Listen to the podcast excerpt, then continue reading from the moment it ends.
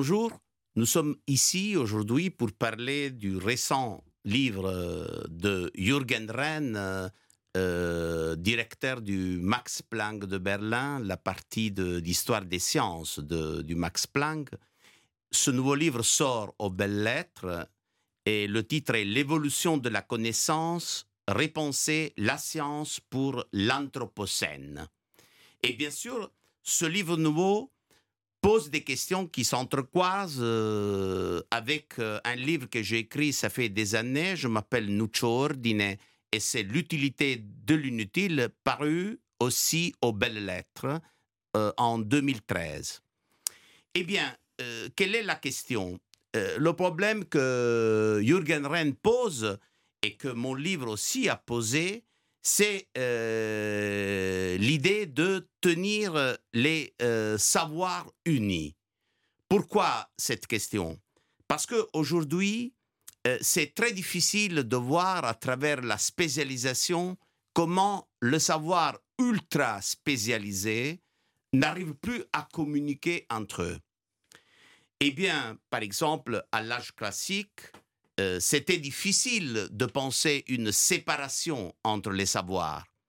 Je, donne, euh, je donnerai un exemple. Lucrèce, le De Rerum Natura de Lucrèce, un texte très important. Nous avons une théorie de l'atomisme, nous avons une philosophie de la nature et surtout euh, la doctrine épicurienne. Nous avons des réflexions sur la religion c'est-à-dire comment on peut libérer les sciences et l'homme euh, de la, des chaînes de la superstition qui ont empêché à l'homme de comprendre et surtout de euh, réfléchir sur la nature. Mais aussi, euh, le De Rerum Natura est un splendide poème de 7400 hexamètres extraordinaires donc un chef-d'œuvre de la poésie euh, scientifique euh, euh, de l'humanité. Alors là, Lucrèce pose des problèmes sur la responsabilité de l'homme, c'est-à-dire la responsabilité morale de l'homme dans les choses qu'il fait dans la société et en même temps l'importance d'étudier et comprendre la nature. Mais je voudrais donner aussi un exemple de la Renaissance, parce qu'à la Renaissance, au fond, euh, la recherche scientifique et de l'autre côté la réflexion philosophique et littéraire étaient euh, tout à fait liées. Je pense à un personnage comme Léonard de Vinci. Bien sûr, est un peintre, fameux peintre, est un scientifique, euh, ses travaux sont très importants. Et de l'autre côté, un écrivain, il a écrit des facéties et des contes, un architecte, un botaniste, un musicien, un anatomiste, un mathématicien. Donc, vous voyez, plusieurs figures peuvent, au fond, rester euh, à l'intérieur de euh, ce personnage, euh, Léonard de Vinci. Eh bien, à partir de là, je voudrais poser la première question à Jürgen Renn sur le, but aussi d'un nouveau institut Max Planck qui, vient de naître et qu'il dirige un institut de géoanthropologie où le défi est exactement comme dans le livre que Belle Lettre vient de publier, euh, la collaboration entre euh, des, hommes des sciences et des chercheurs de différentes formations. Par exemple, il y a la science de la Terre, la biologie évolutive, les historiens, les archéologues, les sciences sociales. Alors, Jürgen Renn, comment euh, euh, le nouveau institut et le livre qui vient de sortir se croisent. Merci d'abord, Nuccio, pour cette occasion de discuter avec toi et de discuter avec notre euh, auditeur dans le public et d'expliquer un peu effectivement le message de ce livre assez épais, on doit admettre, et le nouveau institut que la Société Max Planck vient de créer je crois qu'il y a un facteur, il y a un facteur commun qui est vraiment important euh, et qui rend encore plus urgent euh, l'unification des savoirs dont tu as parlé. Et c'est le concept de l'anthropocène. Et si tu me permets, je vais lire quelques passages de mon livre pour introduire ce qu'est-ce que c'est l'Anthropocène, cette nouvelle ère de l'histoire de notre planète. Mais bien sûr. Merci. L'humanité a changé la planète. En fait, l'homme l'a même radicalement modifiée, avec des conséquences dramatiques. Une grande partie de la surface de la Terre, qui n'est pas recouverte par des glaces, a été transformée. La glace des pôles est en train de fondre. Le niveau des océans monte. Les habitats côtiers et marins subissent des bouleversements gigantesques. Plus de la moitié de l'eau potable de la planète est exploitée par l'homme. Les, océans s'adifient et sont contaminés par l'aquaculture. Les terres arables se dégradent. Sous la surface, la terre est modifiée par les mines et les forages. La construction de milliers de barrages et une déforestation extensive ont un impact énorme sur la circulation de l'eau et les taux d'érosion et donnent sur l'évaluation et la diffusion géographique des nombreuses espèces. Sans l'intervention de l'homme, jamais la biodiversité ne serait à ce point menacée. En moyenne, un atome d'azote sur trois dans notre organisme provient de la production industrielle d'engrais. La majeure partie de la biomasse que représentent tous les mammifères vivants est composée d'êtres humains et d'animaux domestiques. Alors, cet état changé de la Terre a dérangé un grand scientifique, Paul Crutzen, quand il a parlé en, dans l'année 2000 euh, devant une conférence en Mexico. Paul Crutzen, il est lauréat du prix Nobel et découvreur du mécanisme responsable du trou dans la couche d'ozone. Et il a exprimé son embarras qui suscité en lui le récit officiel de la situation de notre planète qui veut que nous vivions toujours actuellement à l'ère de l'Holocène. Quand il parlait devant cette conférence, le terme d'Holocène s'est mis soudain à le déranger, car il lui semblait ignorer l'impact de l'homme sur le système de Terre. Il invita les délégués à ne plus utiliser le mot Holocène, et tout en parlant, s'est mis en quête d'un autre, plus approprié. Nous sommes, nous sommes euh, plus à l'Holocène, il disait. Nous sommes à. Et il cherchait le terme à l'Anthropocène. Et voilà la naissance du terme Anthropocène qui, euh, ensemble, un qu'on sait tous les changements, dès, dès le changement du climat jusqu'à la perte de biodiversité de notre planète, causée par les interventions de l'homme pendant l'histoire. Alors, l'homme, comment a-t-il pu devenir une force géologique capable de changer l'état du planète? C'est aussi une question des connaissances et surtout le défi de répondre euh, à les crises multiples de l'Anthropocène requiert une, nouvelle approche euh, aussi pour les sciences, une intégration des savoirs euh, des, fragmentés jusqu'à maintenant, soit des sciences naturelles, soit des sciences sociales, soit de de, des sciences humanistes, y compris l'histoire et même l'archéologie. Parce que nous devons euh, comprendre comme l'humanité comment euh, euh, ce, nouveau état s'est produit et comment peut-on comme humanité survivre cette crise multiple qui signifie l'Anthropocène pour nous? Par exemple, je me rappelle que dans un autre livre que tu as écrit en étant un grand expert de Einstein, euh, tu as souligné comment, dans la formation de Einstein, a été très important, par exemple, euh, fonder une petite académie avec les amis où on lisait des textes littéraires, de la philosophie, donc dans la formation d'un scientifique qui d'ailleurs aimait aussi la musique parce que euh, Einstein jouait le violon. Donc, comment disons, ce croisement de savoir a permis à Einstein d'être ce qu'il est, d'avoir l'intuition qu'il a eue? Einstein n'était jamais limité par les, frontières disciplinaires.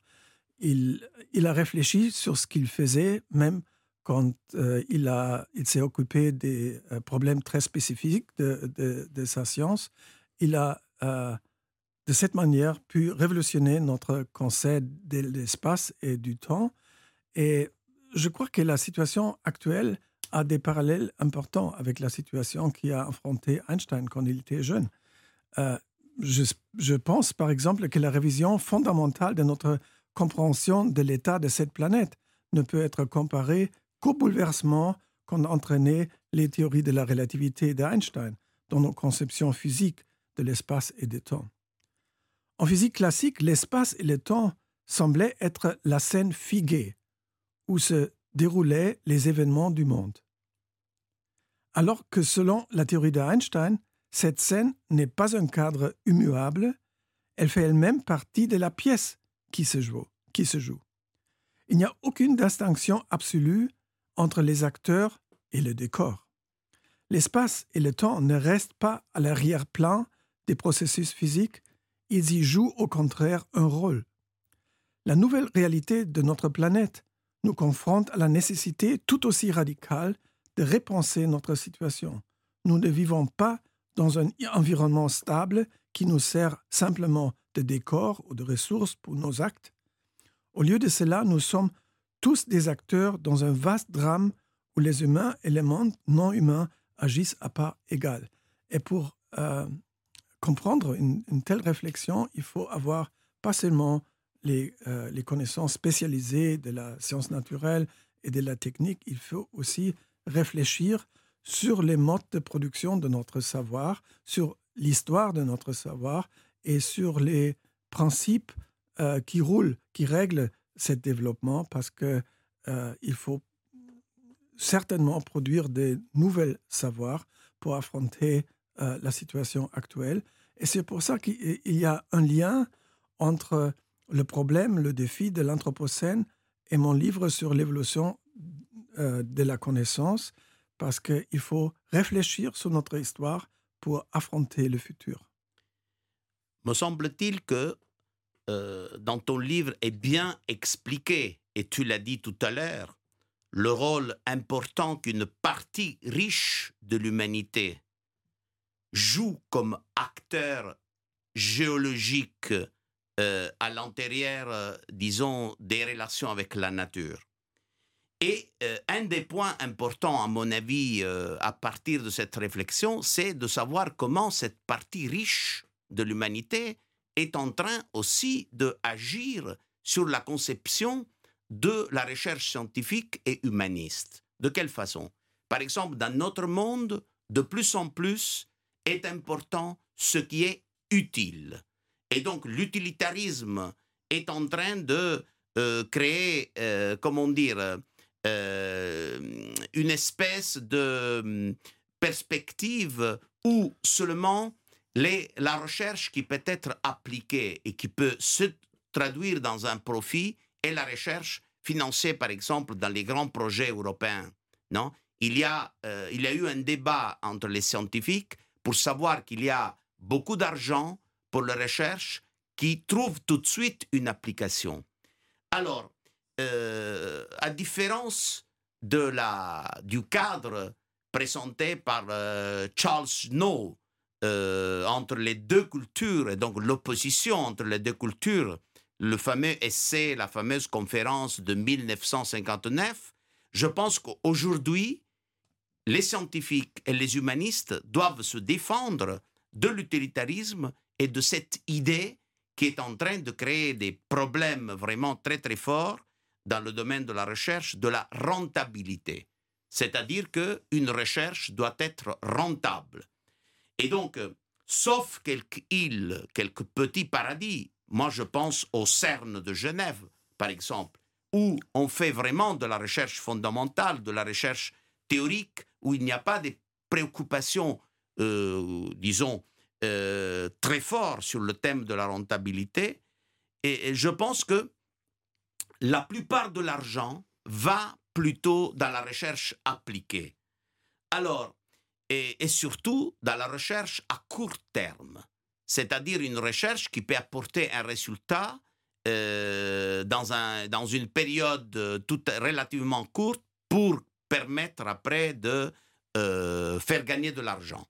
Alors, si tu me permets, je voudrais revendiquer, au contraire, l'importance de la recherche de base, de la recherche de longue haleine, qui va aussi dans la direction que tu souhaites dans ton livre. la première question qu'on pose à un chercheur, à quoi sert? Et euh, la réponse plus euh, intelligente à, à, cette question l'a donnée Aristote dans la métaphysique. Quand il lui pose la question à quoi sert la philosophie, il dit la philosophie ne sert pas, parce que la philosophie n'est pas servile, n'est pas au service de quelque chose. La philosophie enseigne à être libre. Et donc, je voudrais donner, si tu me permets, deux, trois exemples de comment euh, la recherche libre et, euh, anti-utilitariste, après, a été très utile, mais pas pour le fait qu'elle partait de la nécessité d'être utile. Je veux donner un exemple de Osama Shimomura, euh, prix Nobel pour la chimie en 2008. Osama a travaillé 30 ans pour répondre à une question de pure curiosité. Pourquoi une méduse, l'Equorea victoria, est fluorescente? Il y a une, une espèce de fluorescence. Eh bien, ce biologiste marin a travaillé sur la fluorescence verte de cette méduse 30 ans et après, il a pu isoler euh, la protéine verte de, de la méduse, aujourd'hui, cette protéine verte permet l'application fondamentale comme marqueur dans les structures biologiques vivantes. Donc, euh, il a reçu le prix Nobel pour ça. Alors, moi, je pense que, par exemple, aussi, euh, d'autres exemples peuvent venir du CERN de Genève. En 1989-1990, on conçoit le premier système d'hypertexte qui donnera lieu au web. Mais nous ne payons pas aujourd'hui le web parce que ça a été conçu à l'intérieur d'un cadre d'une recherche fondamentale où il n'y avait pas le problème du profit. Je donnerai plus tard d'autres exemples, mais là je voudrais quand même euh, écouter ta parole aussi sur ce sujet et voir de quelle façon euh, la recherche fondamentale peut se croiser avec les discours que nous avons tenus jusqu'ici? Oui, c'est pas si évident comme on peut penser. Évidemment, faisant partie de la société Max Planck, je suis un grand défendeur de la recherche libre, euh, mu euh, surtout par la curiosité, par les questions qui euh, posent des problèmes intellectuels qui n'ont pas d'utilité immédiate. En même temps, nous, nous affrontons une situation dans laquelle nous avons besoin des savoirs pour répondre à des changements que j'ai décrits urgentement.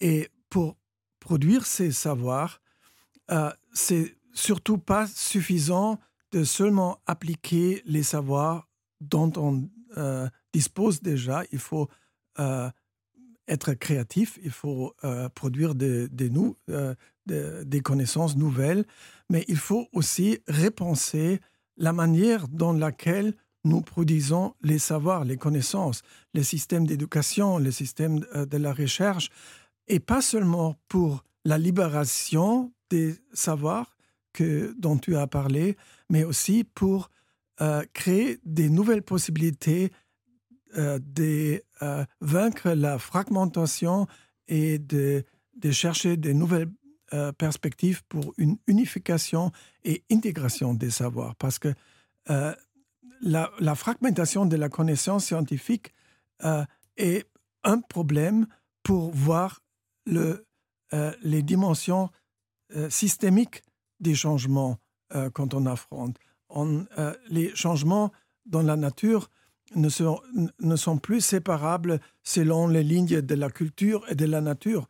L'Anthropocène est un état où la culture et la nature se mélangent et pour ça, on a vraiment besoin, c'est pas seulement parce que ça nous fait plaisir, parce que parce que parce que c'est un facteur de curiosité. Mais on a vraiment besoin de comprendre les changements, soit du point de vue de la science de la Terre, soit du point de vue des sciences sociales et même de l'histoire. Alors, où sont les espaces institutionnels et dans l'éducation pour intégrer les savoirs, pour intégrer les connaissances? Et vu que tu as parlé des, des tendances néolibérales, de, la rentabilité des, connaissances, moi, je, suis absolument d'accord avec toi. Euh, ça nous pose des grands problèmes parce que ça impose des directions spécifiques au développement de la recherche et, et des connaissances qui ne produisent pas automatiquement des connaissances dont on a besoin pour résoudre euh, nos problèmes. Euh, moi, dans mon livre, et peut-être tu me permets, euh, mon cher collègue et, et ami, de citer de nouveau mon livre, Bien je, sûr. Je, je parle de la nature de la connaissance. Il y a un passage qui commence, mais qu'est-ce que c'est la connaissance? Et, je ne cite pas beaucoup, mais euh, euh, je m'engage pour une conception plus large de la connaissance, qui ne se limite pas aux connaissances techniques. Alors, je cite. Ce concept de la connaissance devrait aussi contribuer à la compréhension de ce qui est ou non moralement juste dans des circonstances particulières et pourrait ainsi guider les décisions éthiques et les actions politiques. Est-il concevable que l'on parvienne à une notion aussi exhaustive de la connaissance, une notion qui favoriserait l'avènement, par exemple, des réflexions comme celles qui ont permis à Martin Luther King Jr. ou à Nelson Mandela de rendre le monde meilleur? Cela constituerait alors une réponse radicale à l'idéologie néolibérale extrême qui prétend que si des problèmes ne peuvent être résolus à l'aide des forces du marché, alors il ne faut pas limiter ces dernières, mais plutôt encore alléger les contraintes dont elles font l'objet. Au contraire, moi j'affirme ici que nous devrions accepter la possibilité qu'il nous faille repenser tous nos défis comme étant des défis de la connaissance, et que cette dernière est insuffisante, il nous en faut davantage, et peut-être même nous faut-il une connaissance différente, par exemple sur le fonctionnement des marchés. Alors c'est une compréhension plus intégrale qui ne suit pas les séparations traditionnelles dans le monde académique entre sciences sociales, sciences humanistes et, sciences naturelles. Oui, exactement. Dans ton intervention tout à l'heure, tu as touché à un point très important. Dans quelle institution on peut cultiver cette vision nouvelle, c'est-à-dire de de savoir et en même temps d'un savoir pas pressé pour la rentabilité et pour la vision euh, néolibériste? Bien sûr, euh, regardons un petit peu l'école et l'université d'aujourd'hui. Malheureusement, dans les derniers 40 ans, après la Thatcher, disons, et après l'idée qu'il n'y a pas d'alternative, que c'était le point central de la vision euh, néolibériste, et, et bien, euh, je pense que transformer les écoles et les universités en entreprises a été une erreur très très grande. Et aujourd'hui, nous voyons le résultat de tout ça. Je voudrais seulement citer deux exemples vraiment de la chronique récente. Premier exemple, New York, euh, Columbia University. Ça fait euh, quatre semaines et mois que Columbia University a dû admettre publiquement qu'elle a triché les données pour monter dans le ranking. Et donc, elle est glissée, l'université de la deuxième place à la 18e, pour avoir, euh, pour les fautes d'avoir fourni des données trichées. De l'autre côté, il y a encore un autre élément intéressant. New York University, ça fait trois semaines, un professeur de chimie très important de New York a été viré de l'université. Pourquoi? Sur 350 étudiants, il y avait 80 étudiants qui avaient écrit une lettre au doyen de la fac pour dire que l'examen de ce professeur était trop sévère. L'université répond, on a été obligé à virer ce professeur Parce qu'il faut écouter la voix des étudiants qui nous permettent, à travers l'argent qu'ils payent à l'université, de vivre. Eh bien, alors, quel est le résultat? Dans, le cas de, monter dans les rankings et tricher et dans le cas du vilain professeur, parce que les étudiants qui payent protestent, c'est que l'idée euh, de l'université, de la connaissance et du savoir est devenue un marché. Et alors, c'est ça, à mon avis, le point sur lequel il faudrait euh, insister un petit peu plus, parce que comment peut-on imaginer que dans une université entreprise, dans une école entreprise, où on ferait croire aux étudiants qu'ils doivent étudier pour apprendre un métier, et pour gagner de l'argent après sur le marché, euh, on, peut imaginer de euh, faire survivre cette unité de savoir? Nous savons bien, à travers le discours de Boris Johnson qu'il a fait aux étudiants britanniques au mois de septembre, qu'il a dit il faut choisir les disciplines qui vous permettent de gagner de l'argent. Donc, la philologie, l'histoire, toutes les disciplines des, des sciences humaines ne sert à rien pour cet objectif-là. Alors, à mon avis, il faudrait aussi réfléchir un petit peu sur le futur, euh, comme tu disais, de l'éducation euh, et, euh, disons, de sauver l'éducation comme la recherche scientifique de cette idée mercantile qu'aujourd'hui est en train de dominer un petit peu le monde entier.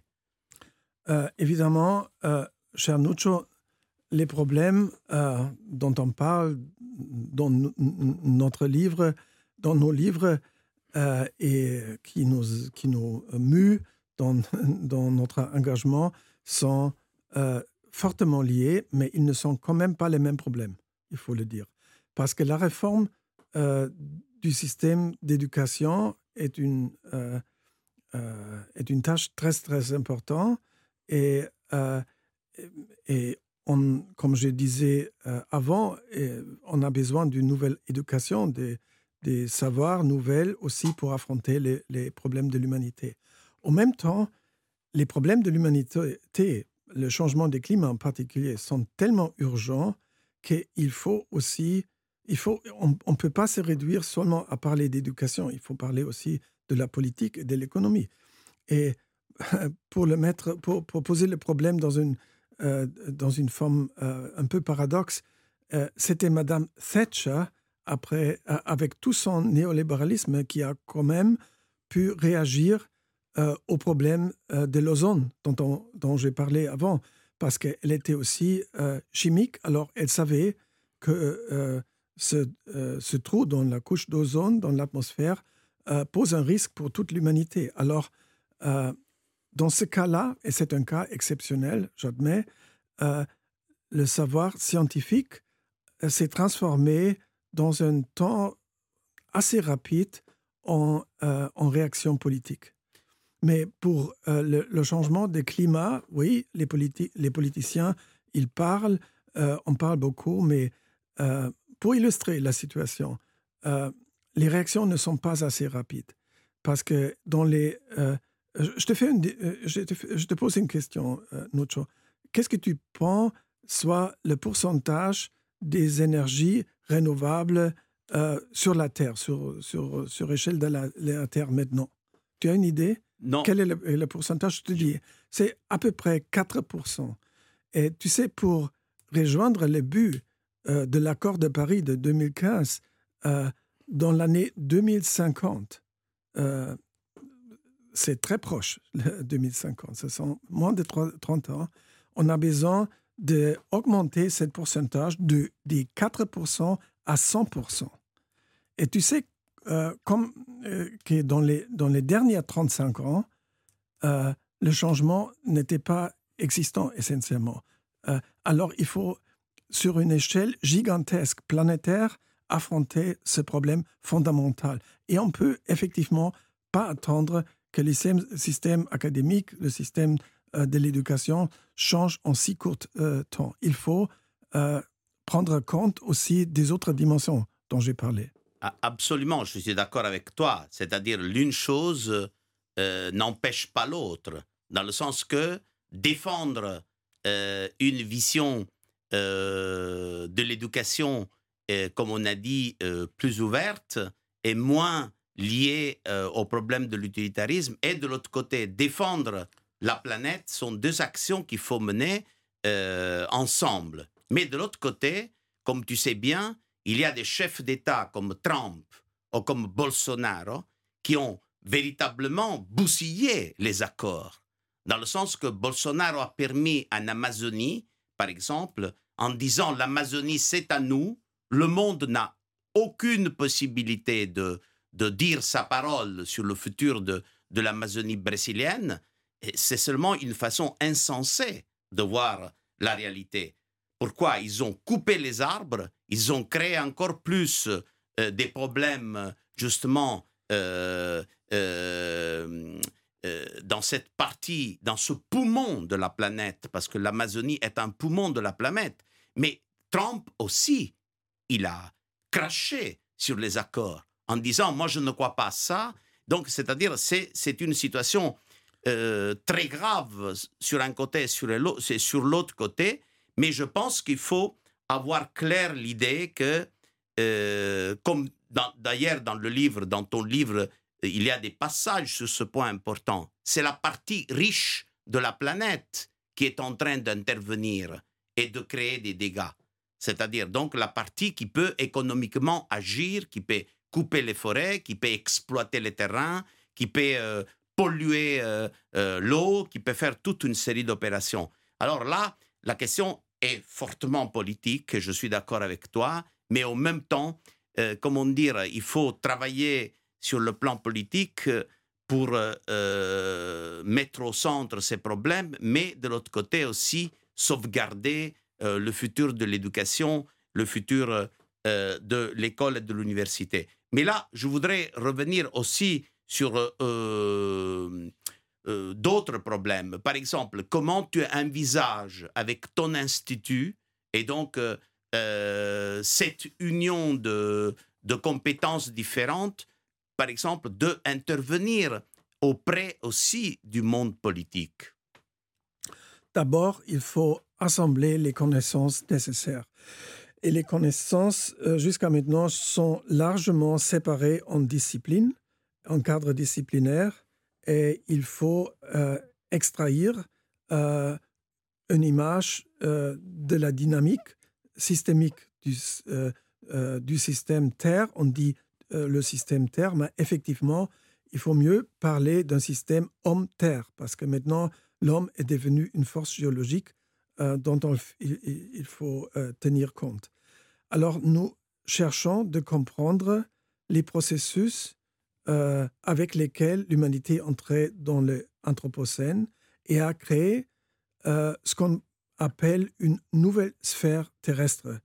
Euh, vous savez qu'il y a la biosphère, il y a l'atmosphère, il y a la lithosphère, il y a les sphères terrestres qui, qui forment la dynamique de, de, notre planète. Et maintenant, l'humanité a créé une nouvelle sphère qui est la technosphère, avec les infrastructures, avec les échanges euh, globale d'énergie et des, des, objets.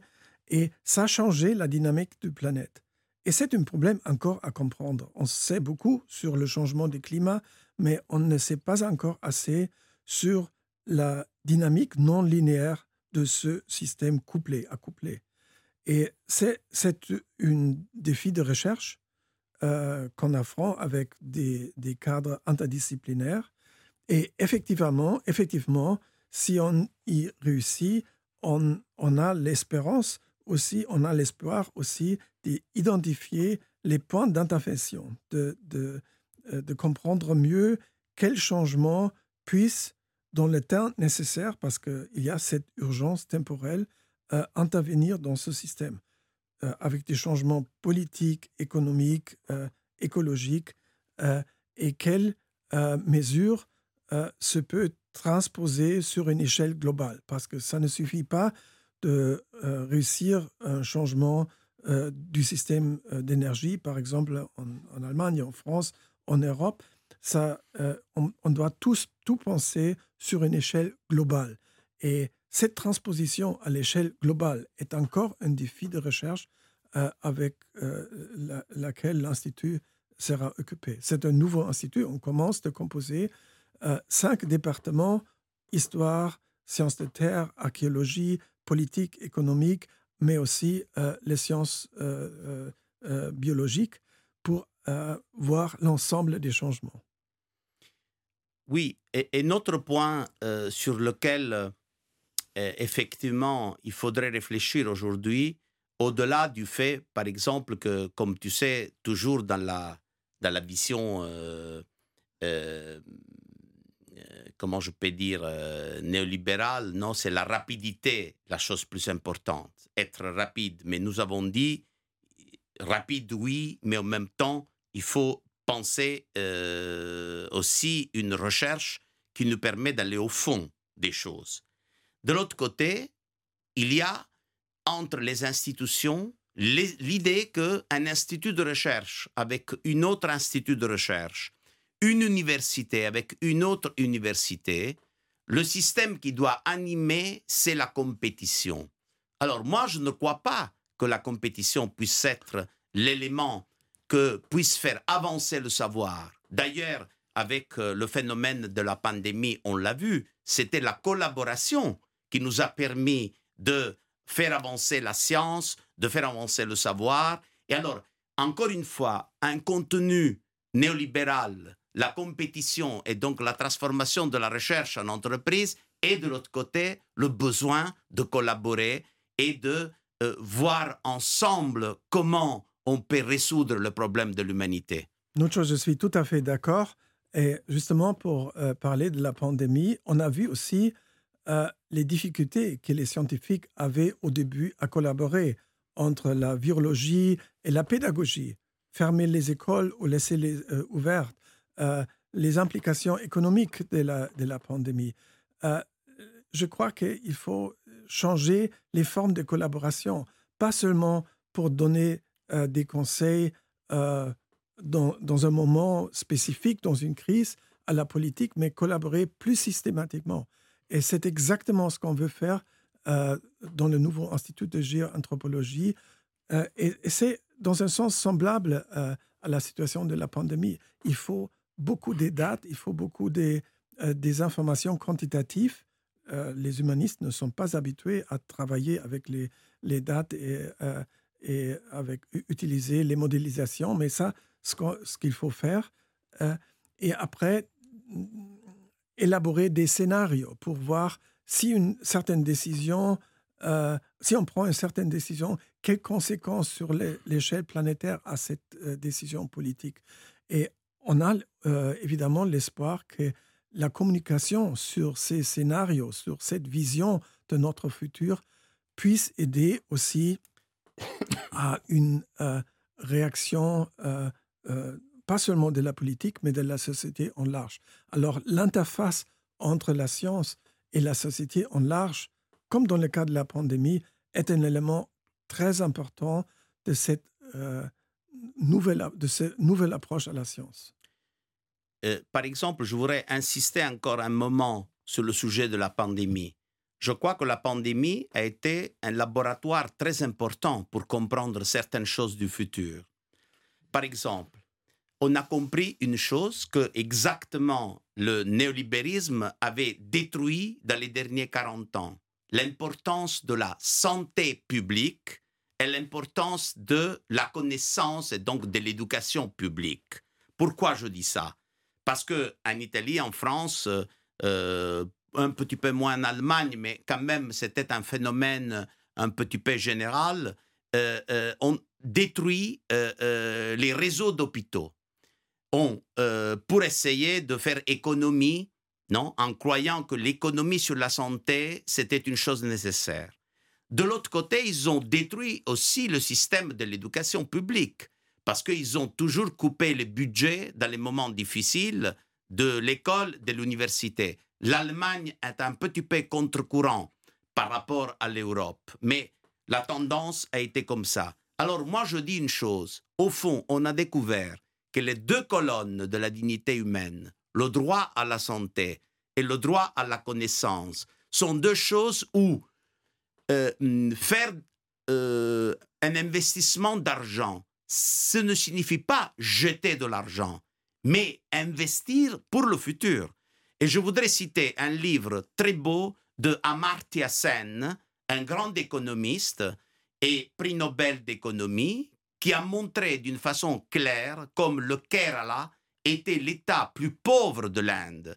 Quand ils ont fait euh, des, des investissements budgétaires très forts dans la santé et dans l'éducation, aujourd'hui euh, est le pays plus riche, est la région plus riche de l'Inde. Signifie que euh, investir de l'argent dans la santé et dans l'éducation signifie créer les possibilités pour le développement économique d'un pays.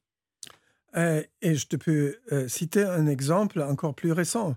La crise d'Ukraine, euh, la guerre violente contre l'Ukraine, nous a appris déjà une leçon sur le système d'énergie en Europe. La dépendance de l'énergie à bon marché, l'énergie fossile de la Russie, en particulier aussi en Allemagne. Alors, je ne peux pas te suivre tout à fait dans ton éloge de l'Allemagne, parce que l'Allemagne était euh, euh, encore extrêmement dépendant de l'énergie fossile importée par la Russie. Montre la logique que tu disais et justement s'applique aussi au système d'énergie. C'est la protection civile, ça devait être une infrastructure euh, de la société qui garantisse les conditions de base pour une, pour une société. Alors on peut, on peut pas se faire dépendre pour des choses si essentielles que les infrastructures, et je ne parle pas de, l'énergie euh, en temps de, si on prend euh, euh, le gaz ou le, pétrole, je parle des, pipelines, je, parle du système d'infrastructure, aussi les arbres et, toutes ces infrastructures. Ça doit être dans la propriété d'une société et pas dans la propriété des acteurs privés qui le peuvent utiliser pour des buts, comme on voit maintenant, de, euh, guerres et des... euh, euh, Absolument, je suis tout à fait d'accord avec toi. Tu as donné un très bon exemple. Moi, j'ai tissé l'éloge de l'Allemagne parce que l'Allemagne, au fond, quand même, elle met un petit peu plus d'argent dans certains, dans les deux sujets que j'ai dit, c'est-à-dire la euh, le droit à la santé et le droit à l'instruction. Mais je voudrais revenir sur un autre point que tu as touché à travers l'exemple de la, de la guerre. Non? Effectivement, il y a les vents de guerre qui soufflent, pas seulement en Europe, mais dans le monde entier. De quelle façon, par exemple, la recherche, la recherche scientifique, peut être un élément pour tenir attachés les liens qui sépare des pays en guerre?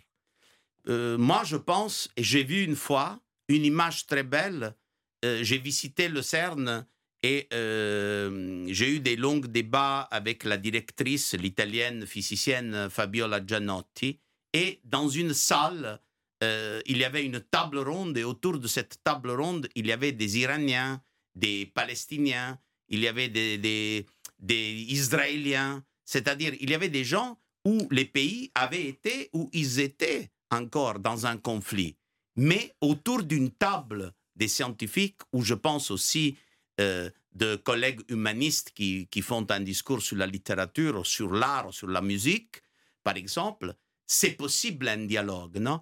Je pense et je crois que euh, ça a été démontré, non, que le dialogue euh, après le grand désastre de Hitler qui avait isolé complètement l'Allemagne, le dialogue entre Israël et les Allemands commence par les premières tentatives de dialoguer des scientifiques. Oui, c'était effectivement le cas. La société Max Planck a joué un, rôle important à reprendre euh, le dialogue euh, entre Israël et l'Allemagne après la guerre.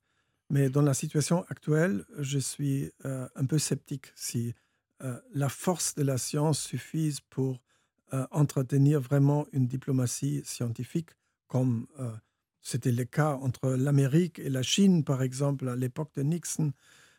mais maintenant, la science est devenue tellement partie du système politique, militaire et, économique d'une nation que c'est difficile pour les scientifiques même de se séparer d'une idéologie gouvernante, d'une idéologie dominante. alors, quand il y a cet espace de, liberté, il faut les utiliser, il faut entretenir les contacts, je suis tout à fait d'accord, mais je veux seulement dire que la situation euh, s'est aggravée considérablement.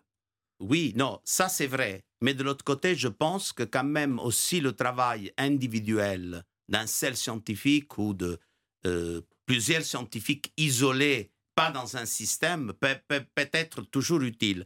Je pense à une anecdote très importante qui nous fait comprendre, encore une fois, c'est euh, le lien qu'il y avait entre le pouvoir économique et euh, le fait de tenir la science à l'intérieur d'un système qui concerne une logique militaire et une logique rentable, entre guillemets.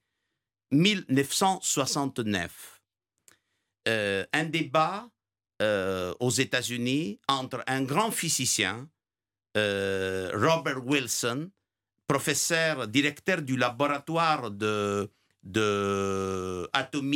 recherche atomique de Cornell University, et de l'autre côté, John Pastore, le sénateur démocrate de Rhode Island. Euh, avril 1969, Robert Wilson défend l'importance de son laboratoire devant les membres du comité d'énergie euh, atomique du Congrès des États-Unis. Eh bien, quand il essaye d'expliquer l'importance de son laboratoire, s'appelait Fermilab, donc comme l'italien Fermi, qui avait euh, été très important à cette époque aux États-Unis, euh, à l'époque des années 40 euh, aux États-Unis, Pastore se voit interrompu, pardon, Wilson se voit interrompu par Pastore, qui pose deux questions aux physiciens. Première question, le projet que vous êtes en train de d'expliquer est utile pour défendre notre patrie? Deuxième problème, est-ce que ce projet nous fait gagner la compétition avec la Russie? C'était les années de la guerre froide, donc euh, les années de... Eh bien, je voudrais lire la réponse du physicien qui fait comprendre justement ce que nous avons dit jusqu'ici. Il faut considérer ce projet comme nous considérons la bonne peinture, la bonne sculpture, la bonne poésie, c'est-à-dire tout ce que nous admirons vraiment, tout ce pourquoi nous sommes patriotes dans ce pays. En ce sens, les connaissances nouvelles qu'il apporte ont tout à voir avec notre honneur et avec notre nation. Mais elles n'ont rien à voir directement avec la défense de notre pays, de notre pays, si ce si ce n'est qu'elle contribue à le rendre digne d'être défendu. Ça, c'est une très belle réponse. Signifie qu'un pays d'ignorants, un pays qui n'aime pas l'art, qui n'aime pas la recherche scientifique, qui n'aime pas les choses qui, qui font d'un pays un grand pays, quel besoin on a de le défendre? Et donc, c'est encore une fois cette logique agressive non, de, du politicien qui voudrait soumettre la science à la, euh, compétition avec les Russes et à la défense seulement de la patrie. Mais mon cher Nuccio, c'est un peu idéalisé. Euh, cette, euh, cette, anecdote. L'anecdote est, certainement juste, mais la situation est un peu idéalisée parce que la majorité des connaissances scientifiques, au moins en sciences naturelles aujourd'hui, sont de double utilisage.